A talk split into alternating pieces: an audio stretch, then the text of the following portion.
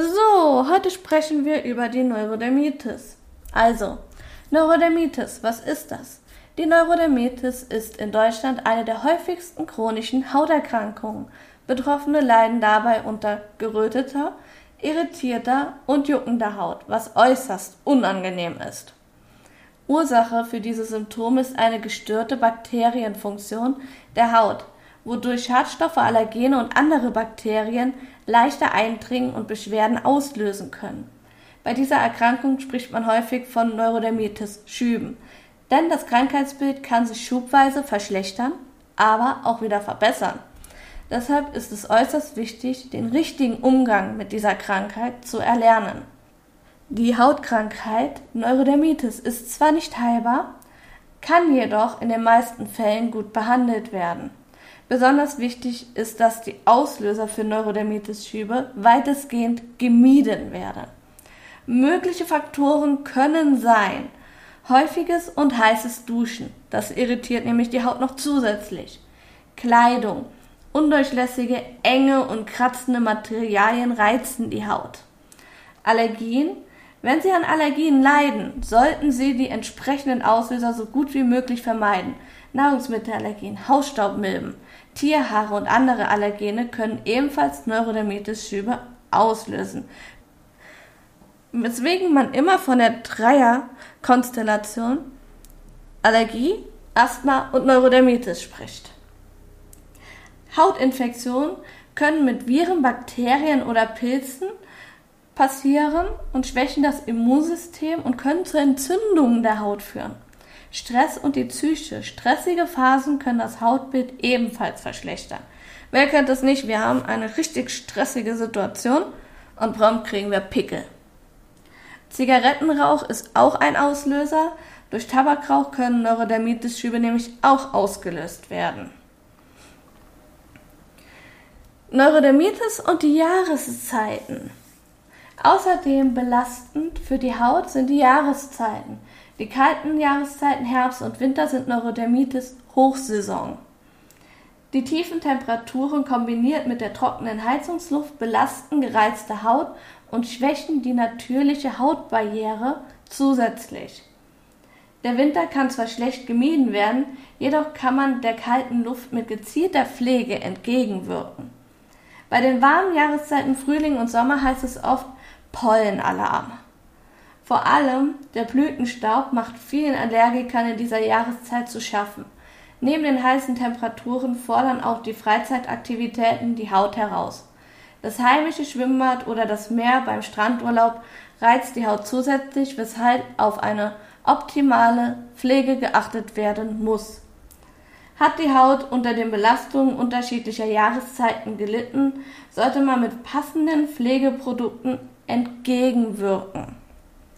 Die richtige Pflege bei Neurodermitis. Eine zentrale Säule der Therapie von Neurodermitis-Haut ist die tägliche Hautpflege, auch als Basispflege oder Basistherapie bekannt. Durch die regelmäßige Verwendung von richtigen Pflegeprodukten wird die Hautbarriere unterstützt und die Haut wird langanhaltend beruhigt. Welche Produkte hierbei verwendet werden, hängt stark von den Bedürfnissen der Haut ab. Es gibt rückfettende Pflegecremes. Diese sind vor allem im Winter und bei irritierter Haut zu empfehlen. Verschiedene Öle oder hautähnliche Lipide stärken die Barrierefunktion und beruhigen die Haut. Produkte, die Inhaltsstoffe wie Glycerin, Milchsäure oder Glykol enthalten, sind ebenfalls empfehlenswert, weil sie die obere Hornschicht der Haut mit Feuchtigkeit versorgen und die Haut beruhigen. Besonders wichtig ist, Produkte zu verwenden, die frei von Farb- und Duftstoffen sowie anderen potenziellen Allergenen sind, damit die Haut nicht zusätzlich noch gereizt wird und es nicht brennt. Manche Ärzte verschreiben auch eine extra zusammengemischte Creme mit verschiedenen Medikamenten in dieser Creme, die helfen sollen, die Haut wieder zu beruhigen und die Neurodermitis-Lecken wieder zurückzudrängen. Jetzt haben wir wieder ganz viel über die Neurodermitis an sich gehört. Jetzt kommen wir wieder zu dem richtig spaßigen Thema mein Leben mit der Neurodermitis. Es ist eine der Krankheiten, die ich habe, die ich am aller, aller, aller, allermeisten verachte. Weil jeder von euch kennt bestimmt so das Gefühl, eine trockene Hautstelle zu haben, die dann ein bisschen juckt, macht man sich ein bisschen Creme drauf oder juckt dran rum und dann geht es wieder. Habt ihr schon mal versucht, wenn es juckt, euch nicht zu kratzen? Dann wird der Juckreiz immer und immer schlimmer. Und es wird auch immer stärker dieses Stechen, das man an der Stelle hat. Dass man sich unbedingt da kratzen möchte. Was kriegt man als Kind beigebracht, wenn man Neurodermitis hat? Nicht kratzen, klopfen. Klopf auf die Stelle, wo es juckt bringe ich wirklich was. Reiben soll man auch nicht, weil Reiben ist Kratzen ähnlich, könnte es noch verschlimmern. Also entweder klopfen oder nichts machen. Ja, hm, beides nicht so toll, beides hilft nicht gegen den Reiz, den man da in dem Moment hat. Und das Gefühl, man will es loswerden, man will, dass es aufhört zu jucken, aufhört zu pieksen, aufhört zu brennen. Wenn man aber dann nachgibt und sich juckt, brennt es noch mehr weil die Haut ist da ja gereizt und beschädigt. Manche kratzen sich auch blutig, habe ich auch eine Zeit lang gemacht. Nicht so schön anzusehen und kann Narben geben. Manche Cremes, die man dann bekommt, um da drauf zu machen, wie Hydrocortison oder gemischte Cremes, brennen dann. Wenn nur ein bisschen Duftstoff drin ist, brennt es wie Feuer auf der Haut. Also möchte man die auch nicht haben. Wenn man Cremes hat, die gut wirken, sind die aber meistens so fettig, dass man die Creme nicht mal ansatzweise über den Tag eingezogen bekommt. Also möchte man auch nicht seine ganze Kleidung mit dem Fett in dieser Creme ähm, versauen und einschmieren und drin haben und meh, nee, mag ich nicht, mag das Gefühl nicht von Creme, die auf der Haut ist und da drauf Kleidung. Damit kann man mich jagen mit dem Gefühl. Äh, äh, nein. Also bleibt nur noch etwas, das schnell einzieht. Etwas, das schnell einzieht, hat aber nicht den Effekt, den man gerne hätte. Und Neurodermitis ist halt nicht immer an den Stellen, wo es halt bekannt für ist. In den Armbeugen, in den Kniekehlen sind so die bekanntesten Stellen.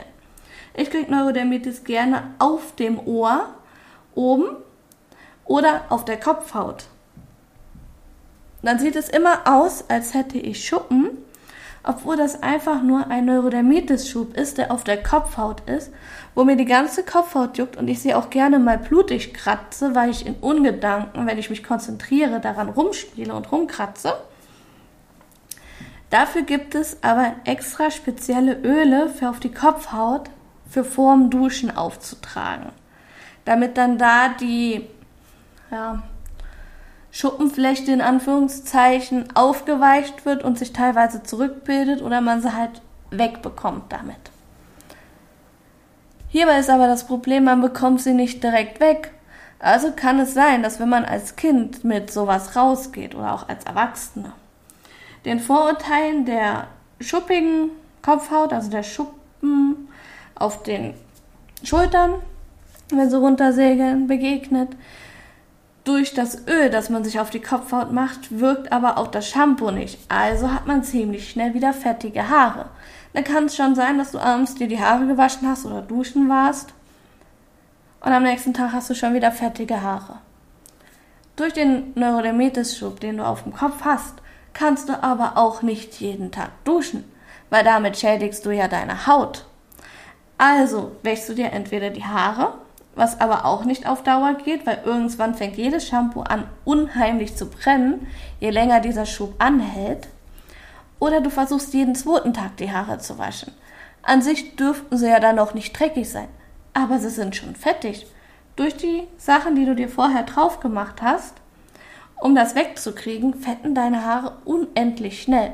Das kann sich dann auch über den Rest vom Jahr teilweise hinziehen, dass du unmenschlich schnell fettende Haare hast dagegen aber nichts tun kannst. Jetzt hast du aber das Problem, du bist im Verkauf, hast Kundenkontakt, weiß der Geier was. Auf jeden Fall bist du mit anderen Menschen zusammen. Und wenn es nur die Bürokollegen sind. Wenn du jetzt mit den fettigen Haaren immer und immer wieder auf die Arbeit kommst, wird dir unterstellt, früher oder später, dass du dich nicht pflegst, dass du nicht auf dein Aussehen achtest und nicht drauf aufpasst. Wenn die Kollegen wissen, dass du Neurodermitis hast, dann wissen sie auch, dass deine Haare schneller fetten wegen den Medikamenten. Aber du willst ja nicht immer an die große Glocke hängen, dass du das hast.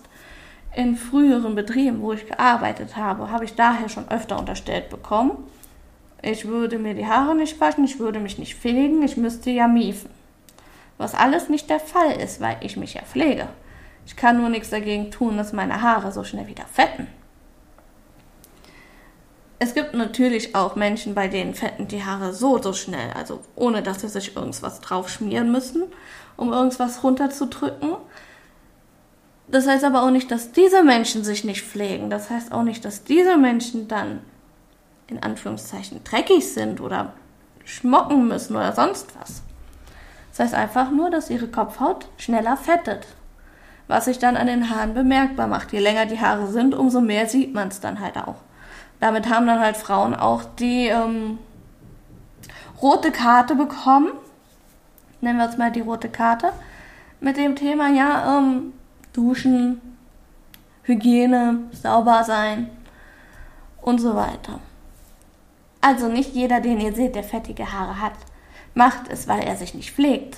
Oder hat sie, weil er sich nicht pflegt. Das kann krankheitsbedingt sein, es kann einfach biologisch bedingt sein. Und nicht jeder Mensch möchte jeden Tag Haare waschen oder duschen. Weil das ist A schlecht für die gesamte Haut oder für die Kopfhaut. Zum anderen macht man dann immer mehr verschiedene Wirkstoffe der dieser, ähm, ja, es Shampoos und Öle und so weiter in die Umwelt. Und man schadet somit auch in einem gewissen Rahmen der Umwelt, wenn man wirklich jeden Tag duscht oder jeden Tag sich die Haare wäscht und dabei Shampoo benutzt. Weil oftmals nutzt man ja das Shampoo nicht nur einmal, sondern auch zweimal, damit es besser wirkt, in der Hoffnung, dass es dann am nächsten Tag ein bisschen länger hält. Es kann aber auch sein, dass man Neurodermitis an anderen Stellen kriegt, zum Beispiel im Gesicht. Sieht dann nicht besonders schön aus. Kann man aber auch nichts für machen, man kann sich ja nicht das ganze Gesicht zupflastern.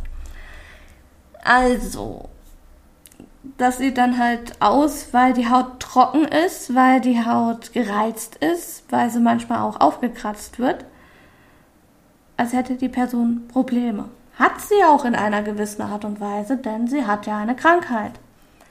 Dementsprechend versucht da auch vorurteilsfrei dran zu gehen, wenn ihr jemanden sieht, der Flecken im Gesicht hat.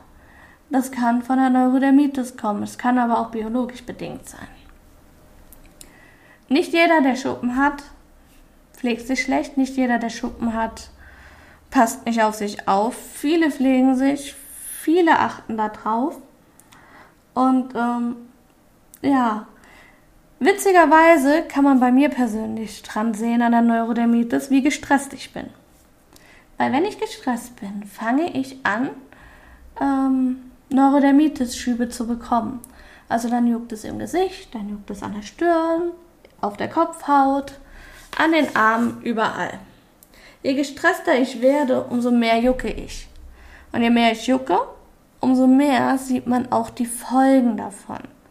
Das heißt, das Neurodermitis hauptsächlich auf den Ohren bei mir ist ein Stressbarometer. Je mehr Stress ich habe, umso mehr verschorfen meine Ohren da kann ich selber sogar im Spiegel erkennen, ja, hm, okay, ich sollte mal langsam machen. Ich glaube, der Weg, den ich gerade gehe, ist nicht so der beste. Aber auch nur vielleicht. Auf jeden Fall ähm, kann ich selbst dann bei mir am Körper die Nachwirkungen und Nebenwirkungen des Stresses feststellen und bemerke auch ziemlich schnell, wenn ich Mist gebaut habe in dem Sinne. Weil ich mal wieder nicht auf mich geachtet habe und mal wieder gedacht habe, so, das packst du noch, das packst du noch, das packst du noch, das packst du noch. Also ja, hat sich auch viel mit Übernehmen zu tun oder generell mit stressigen Sachen, was man sich zu Herzen nimmt, was man zulässt, das einen stresst. Das kann alles die Neurodermitis auslösen. Ebenso passiert es bei mir ziemlich oft, wie ich ja schon in den vorherigen Folgen erzählt habe. Ich habe Allergien. Also kann es auch sehr gut sein, dass ich Neurodermitis-Schübe bekomme während Allergiezeiten oder wenn ich was esse, das ich nicht vertrage. Meist äußert sich das dann aber eher in ähm, Nesselsucht oder halt Hautausschlag, ziemlich starken Hautausschlag. Aber manchmal kann der Hautausschlag dann komplett austrocknen und sich in einen Neurodermitis-Schub umwandeln. Was auch nicht ganz so super ist. Bei der Kleidung ist es bei mir auch so verschiedene Kleidungsstücke, die ich wirklich, wirklich gerne trage oder auch verschiedene Stoffe, die ich angenehm finde, findet meine Haut total blöd.